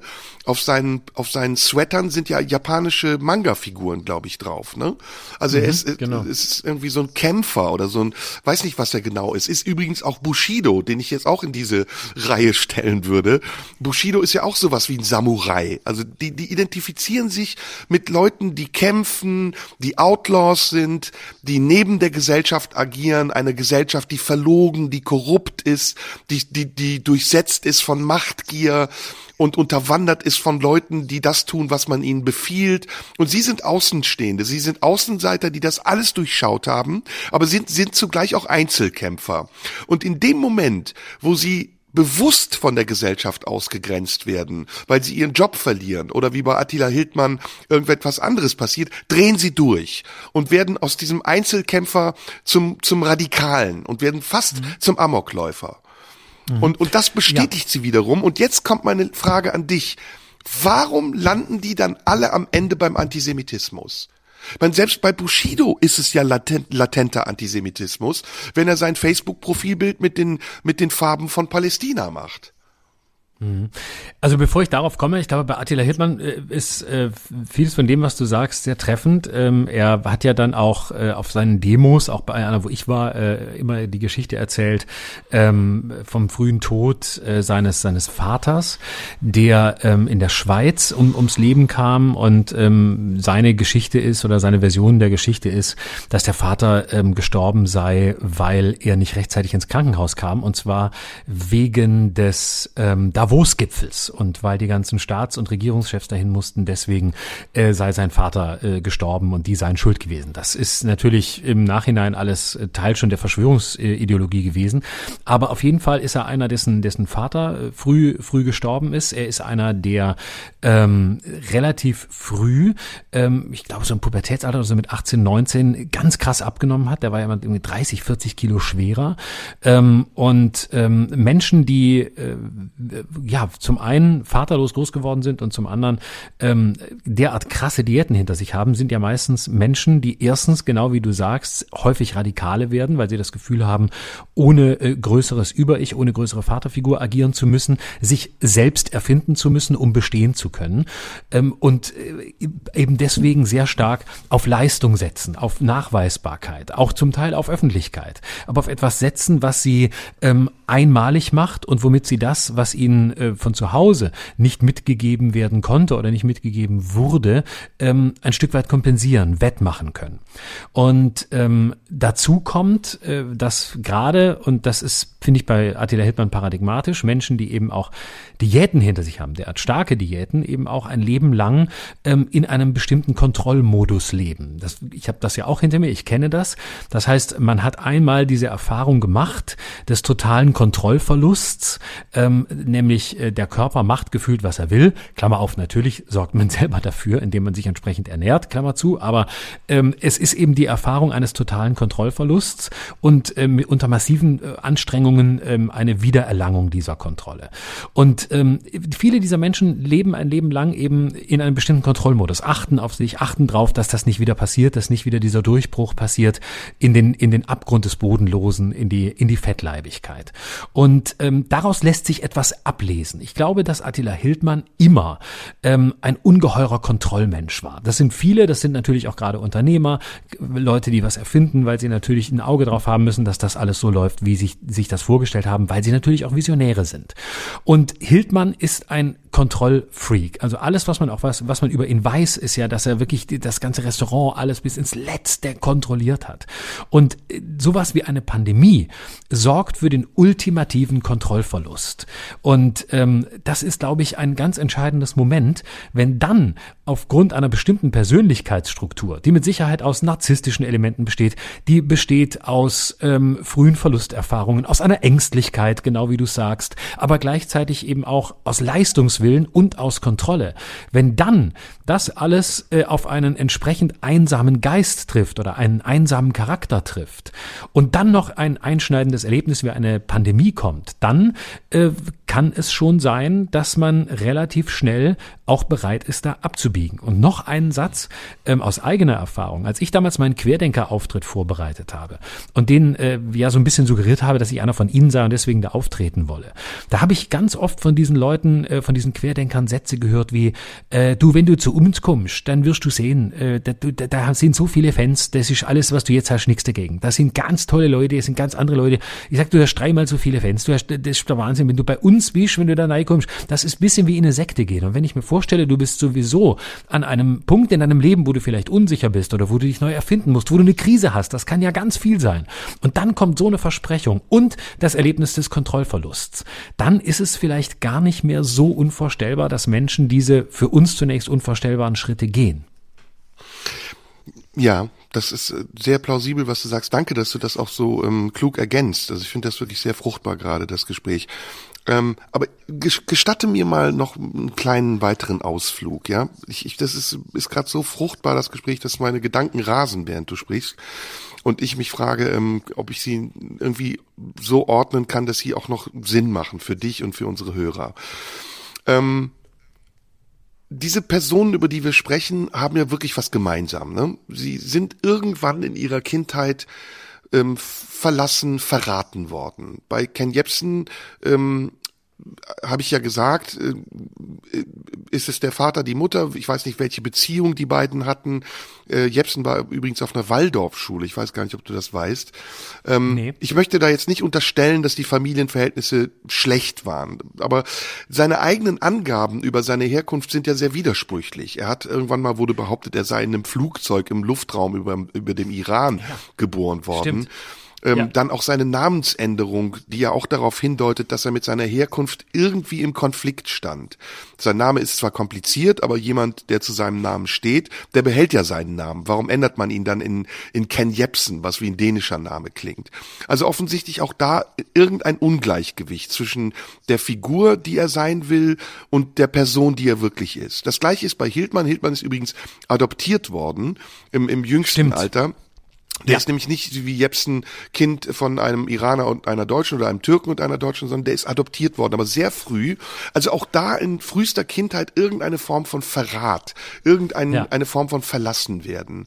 Stimmt, und, und es war ähm, nämlich der Adoptivvater, der relativ früh gestorben richtig, ist. Das, so, so richtig, ist es korrekt, genau. Richtig. Ja. Wir, wir müssen das hier, glaube ich, zu unserer Entschuldigung sagen. Wir sprechen immer noch frei und wir sprechen über Dinge, äh, über die wir uns jetzt nicht vorher informiert haben oder recherchiert haben. Also seht uns das bitte nach, wenn wir wir das jetzt äh, nicht hundertprozentig richtig machen. Ähm, letztes Beispiel ist ähm, für mich auch Bushido, den ich jetzt auch nochmal in diese Reihe stelle, aber als, als als Gegenbeispiel. Ich glaube nämlich, dass bei all diesen Kindern, bei diesen verratenen Kindern, eine ganz große Sehnsucht danach entsteht, geliebt und angenommen zu werden, so wie man ist. Und diese, diese Sehnsucht nach Liebe, die äußert sich vielleicht in dem Drang nach Erfolg oder in dem Drang danach, irgendetwas zu wissen, was die anderen nicht wissen und dafür verehrt zu werden. Und wenn du diese Liebe aber nicht bekommst und immer der Außenseiter bleibst, wenn du dich immer danach sehnst, dass irgendwann jemand zu dir kommt und dir über den Kopf streicht und sagt, hey Ken, schön, dass du das alles weißt. Vielleicht kann uns das ja nützlich sein beim nächsten Mal. Aber jetzt lass doch mal. Dann, dann bleibst du immer in diesem Zwischenstadium des unverstandenen Genies hängen. Und wenn dann noch ein Trigger kommt, wie Corona oder der 11. September oder irgendein Ereignis, das deine Angst auch noch potenziert, denn es ist ja die Angst der Motor, so zu sein, ja. wie er ist. Es ist die Wut, die Angst, die Aggression, die ihn ja treibt und dann wiederum ja auch damit gepaart das Gefühl nicht verstanden und nicht angenommen zu werden in der Ängstlichkeit und in der wirklich ganz empfindsamen Wut, die er ja auch zu haben scheint, mhm. dann wird daraus etwas Isoliertes, dann entsteht daraus der Wahn, so ist mein Eindruck. Und mhm. ähm, um dich jetzt ein bisschen in die andere Richtung zu drängen und vielleicht damit auch ein bisschen zu provozieren, einer, der übrigens auch in diese Reihe passt, ist Karl Lauterbach aus meiner Sicht auch jemand, der in einem gewissen Wahn verhaftet zu sein scheint.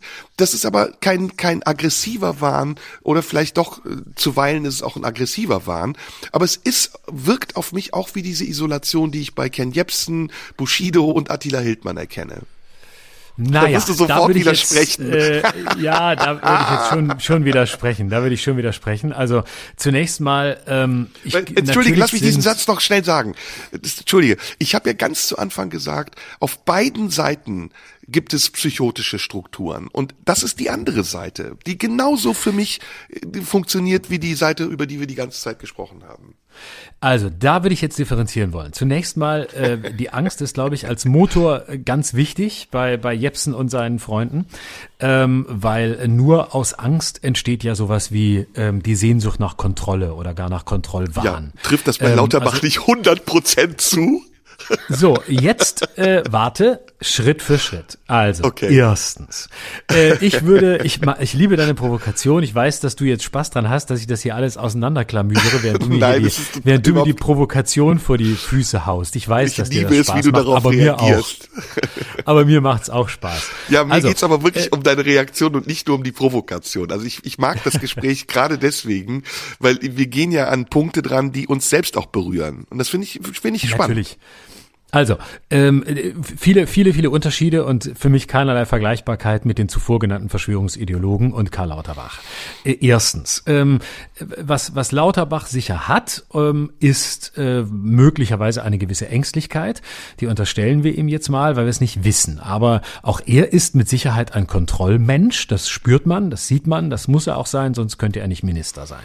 Also Ähm, Haken. das heißt, er hat auch Zwei eine, Haken er hat auch er hat eine Kontrolle auch über seine eigene Wirkung. Er weiß, wie er wirken will. Er ist, äh, er ist gut vorbereitet. Er ähm, ist ein Fach, ein Fachmann in seinem, in seinem Gebiet. Und er hat natürlich auch eine Agenda. Das heißt, ähm, er kommt eben von einer Front, die ähm, beim Thema Corona sehr vorsichtig ist, äh, die versucht, ähm, entsprechend auch restriktiv zu sein. Ähm, und all das, ja, ist, ist noch längst keine Verschwörungsideologie, überhaupt nicht, aber eine, eine klare Agenda. Der große Unterschied ist aber, dass Karl Lauterbach sich natürlich nicht auf irgendwelche erfundenen Dinge oder auf irgendwelche Mythen ähm, beruft und auch nicht auf irgendeinen wahren Kern, äh, der, wie du richtig sagst, jeder Verschwörungsideologie Ideologie zugrunde liegen mag. Was Karl Lauterbach macht, ist immer noch wissenschaftliche Arbeit und die Interpretation wissenschaftlicher Arbeit. Diese Interpretation wiederum, die kann man dann gut oder schlecht finden, aber sie ist falsifizierbar, sie ist nachprüfbar, sie ist infragestellbar und sie ist nicht eine behauptete endgültige Wahrheit und behauptet auch nicht, dass irgendeine Person ähm, uns alle töten will oder die Welt beherrschen will oder ähm, äh, am Ende das ultimativ Böse ist. Diese Kategorien kennt Karl Lauterbach nicht, sondern er wägt ab. Und deswegen würde ich auch ganz klar sagen, es hat- ist natürlich auf gar keinen Fall ein Psychotiker. Ähm, wenn man ihn ähm, so holzschnittartig, wie wir das gerade versuchen, in eine psychologische Kategorie ähm, bringen wollte, dann wäre er Neurotiker. Und das ist die harmloseste Ausprägung äh, zunächst. Ähm, also einer, der einfach äh, neurotisch äh, versucht, alles zu kontrollieren, neurotisch versucht, ähm, äh, penibel zu sein, genau zu sein, alle Zahlen zu kennen und so weiter. Das mag sein, ist aber jetzt überhaupt nicht zu vergleichen mit einer Persönlichkeitsstörung, die wir den anderen Beteiligten zu Recht, glaube ich, unterstellt haben und ist deswegen was fundamental anderes. So, das zu Lauterbach. Also nochmal, ich will nicht Karl Lauterbach jetzt unterstellen, dass er ein Verschwörungstheoretiker ist. Darum geht's gar nicht. Es geht mir immer noch um die Frage, leben wir in einer psychotischen Gesellschaft oder wie sind die Auswirkungen der Krisen auf unsere Gesellschaft? Und ich habe festgestellt, dass es zwei Seiten gibt und dass diese zwei Seiten sehr unversöhnlich sind und sie weisen zum Teil pathologische Züge auf. Bei Lauterbach ist es so, ich glaube, dass Lauterbach auch ähm, eine Tendenz dazu hat, sich selbst zu überhöhen und dass er sich auf einer Mission sieht, dass er auch obsessiv diese Mission verfolgt. Und ich glaube, dass es Momente gibt, die ihn genauso treiben wie die anderen, über die wir gesprochen haben, nämlich Momente von Angst, die du ähm, Sorge oder Vorsicht nennst, aber auch ähm, Momente von übertriebener Überzeugung, das Richtige zu tun und besser zu wissen als alle anderen. Das ist etwas, was ich als Gemeinsamkeit zwischen diesen Personen sehe.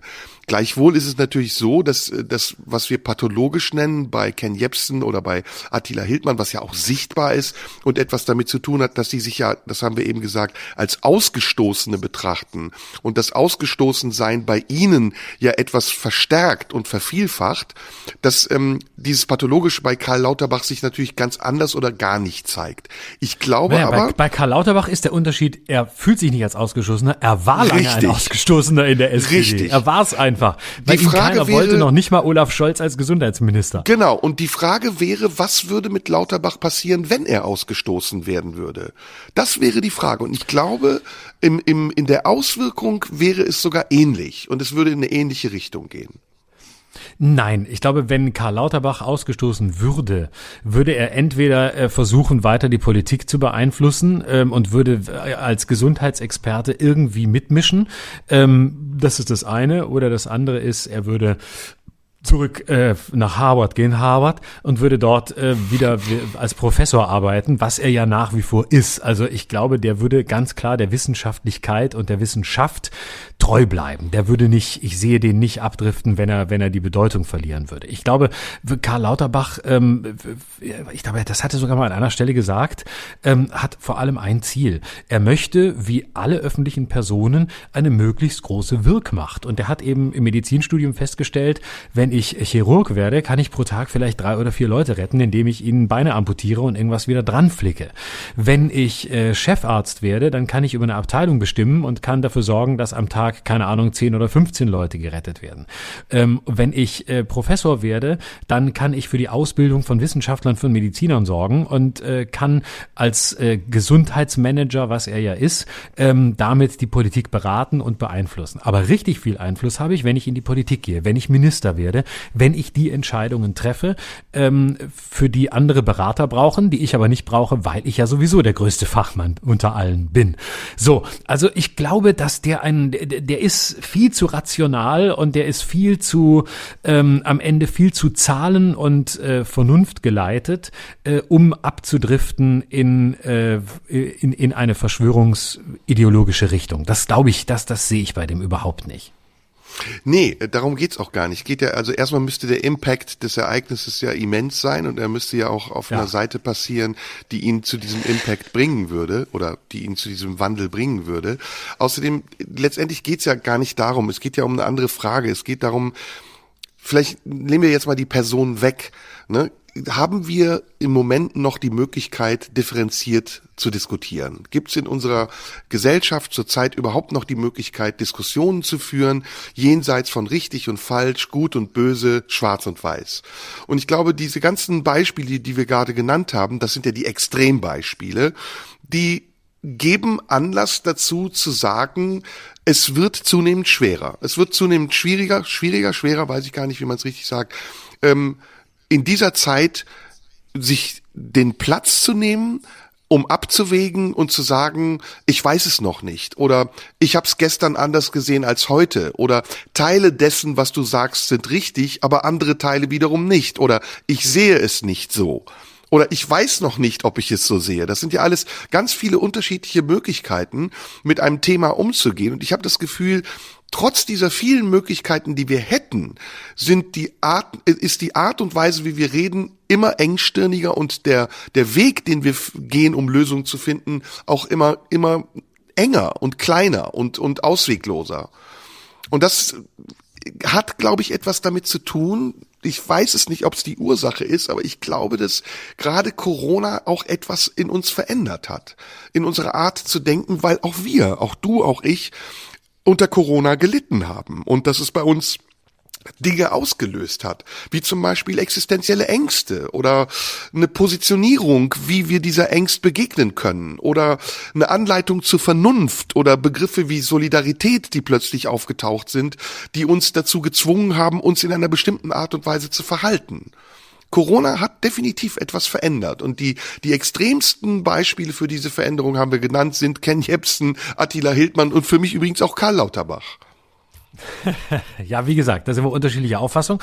Ähm, aber ja, natürlich verändert das was. Und natürlich sind das äh, historische Zäsuren.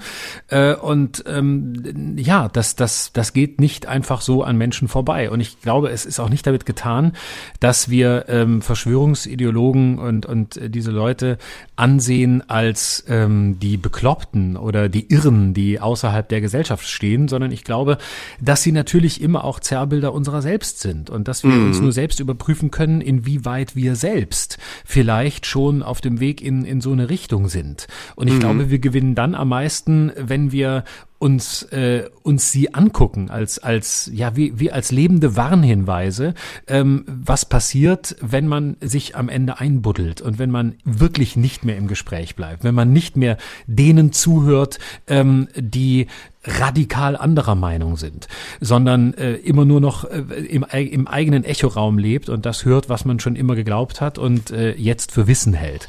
Ich glaube, das ist ganz entscheidend. Äh, es hat keinen Sinn, auf, auf, mit dem Finger auf die zu zeigen, wenn wir uns immunisieren wollen gegen diesen Wahnsinn.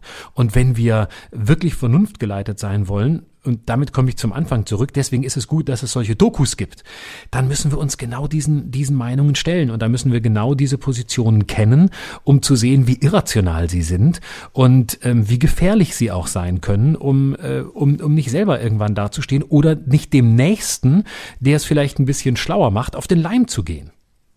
Ja, aber das ist eben dann der Fehler dieser Doku und das ist der Fehler unseres Umgangs mit diesen Menschen.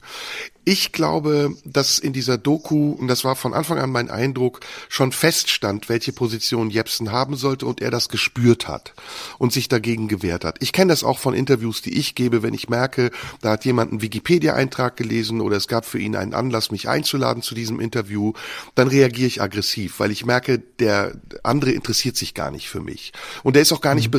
Das anzunehmen, was ich ihm sage zu meiner Rechtfertigung oder als Argument dafür, warum ich Dinge tue. Und ähm, das kann ich nachvollziehen. Und ich glaube, dass die Lösung eigentlich wäre, und wir waren ja schon auf dem richtigen Weg dorthin, diesem Menschen erstmal es klingt sehr kitschig, liebevoll zu begegnen und offen zu sein und auch seine Argumentation und das, was er tut, erstmal zuzulassen und zu sagen, okay, wie bei einem Kind, du kannst das machen, es ist alles okay, es passiert auch nichts Schlimmes, du wirst auch nicht bestraft oder ausgeschlossen oder in irgendeiner Form sanktioniert, sondern erstmal ist das okay, aber ich kann eine andere Meinung haben. Und meine Meinung kann gegen dich auch gültig bleiben. Und es muss nicht dazu kommen, dass du mich mit deiner Meinung zertrampelst und ich plötzlich mich deiner Meinung anschließen muss und kapitulieren muss, sondern wir können auch beide unsere unterschiedlichen Meinungen behalten, ohne dass was Schlimmes passiert. Und ich glaube, wenn wir das gelernt haben und wenn wir das lernen könnten als Gesellschaft in einer Zeit, in der wir wirklich dringend miteinander reden müssen, und zwar ergebnisoffen und zielorientiert, dann wären wir schon einen großen Schritt weiter. Und diesen Schritt gehen wir im Augenblick nicht. Ich habe das Gefühl, wir gehen viele, viele Schritte zurück und es ist egal, worüber wir reden, über welches Thema wir hier wöchentlich reden, geht es immer wieder um das, was ich eben beschrieben habe, nämlich eine Position zu finden und diese Position zu behaupten und nicht erstmal seine eigene Position vage zu lassen und vielleicht im in der Auseinandersetzung mit dem anderen etwas wie einen Aspekt zu dieser Position hinzugewinnen zu können. Ja, darum geht's. Das, das ist ja letztlich im, im Austausch bleiben, also ähm, in Austauschsphären sein, was ich einen sehr schönen Begriff finde, mhm. nämlich ähm, wach zu bleiben, wach zu bleiben und sich anzuhören, was was sagt die andere Seite, was könnte richtig sein und ähm, warum könnte ich vielleicht im Zweifel auch dazulernen und auch von denen, von denen wir glauben, nicht viel lernen zu können, können wir es vielleicht und mhm. ähm, und im Zweifel, äh, auch als Anti-Beispiel, kann man auch vielleicht sogar von den, von den Ken Jebsens und Attila Hildmanns was machen, nämlich ähm, eine Art Selbstüberprüfung äh, durchführen und äh, sich angucken, was, wer wäre ich in der, in der entsprechenden selben, selben Situation, weil es ist nichts einfacher als zu sagen, hier, ähm, den stecken wir da in den, äh, hauen wir da in den Sack, der gehört dahin und mit dem müssen wir uns jetzt nicht mehr beschäftigen. Ähm, denn äh, der ist jetzt auf der Seite des Wahnsinns, damit ist die, damit ist die Welt noch nie weitergekommen. Nee. Nee, das wäre auch zu einfach. Und das ist ja auch gar nicht Ziel dieser Geschichte, die wir heute besprechen. Und du hast genau. übrigens eben was ganz Wichtiges gesagt. Ne? Auch wir sind äh, Kinder, gebrannte Kinder. Ne? Du kommst aus einer Biografie, die dich heute noch beschäftigt. Ich komme aus einer Biografie. Haben wir hier alles besprochen.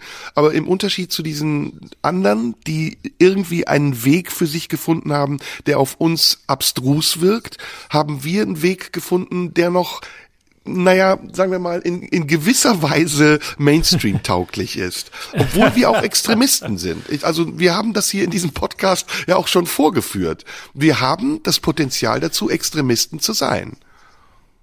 Ja klar, natürlich. Das, ja. äh, aber das ist eben der Unterschied zwischen Verschwörungsideologen und am Ende Menschen, die hauptberuflich Künstler sind und es nicht nur behaupten. Natürlich haben wir eine gewisse Nähe äh, zu, zum, zum Wahnsinn. Äh, natürlich brauchen wir diese gewisse Nähe, ähm, um den Wahnsinn, Wahnsinn dechiffrieren zu können. Wir müssen phasenweise in genau diese Rollen schlüpfen können. können. Genau.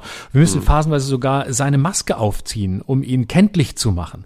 Das ist unsere Aufgabe. Und ähm, ja, insofern haben wir auch das Potenzial, Extremisten zu sein. Und deswegen ähm, haben, hat dann natürlich auch jeder Künstler das Potenzial, irgendwann selbst ähm, abzurutschen und äh, in seltsames Gelände zu kommen, wenn er nicht aufpasst und wenn er nicht dafür sorgt, dass genügend Sauerstoff an die Gehirnzellen kommt. so, damit haben wir ein super Schlusswort, mein Lieber. Genug Find Sauerstoff an die Gehirnzellen haben wir uns heute gegeben. Ja. Ah, Das war ich bin schön. gespannt. Ja, ich weiß nicht, wo wir gelandet sind. Ich habe überhaupt kein Gefühl, ehrlich gesagt. Haben wir Ich totalen. Schwachsinn gesprochen oder Nee, war es doch irgendwie? gar nicht. Ja, Ich glaube, Hm. das war sehr rund. Das war mal wieder eine monothematische Sendung, haben wir lange nicht gemacht, aber es hat sich gelohnt, weil wir darüber lange nicht gesprochen haben. Gut. Dann wünsche ich dir eine schöne Woche und Das ich freue mich auch. nächste Woche wieder von dir zu hören. Am 19. Ich Dezember auch. sehen wir uns wieder, ne? Im Tipi am Kanzleramt. Genau. Schreiben, Schröder Live, Instagram oder äh, per Post Marlene Dietrich Allee, Radio 1 Potsdam. Alles Gute, bis später. Tschüss. Tschüss. Das war Schröder und Sumunju. Der Radio 1 Podcast. Nachschub gibt's in einer Woche.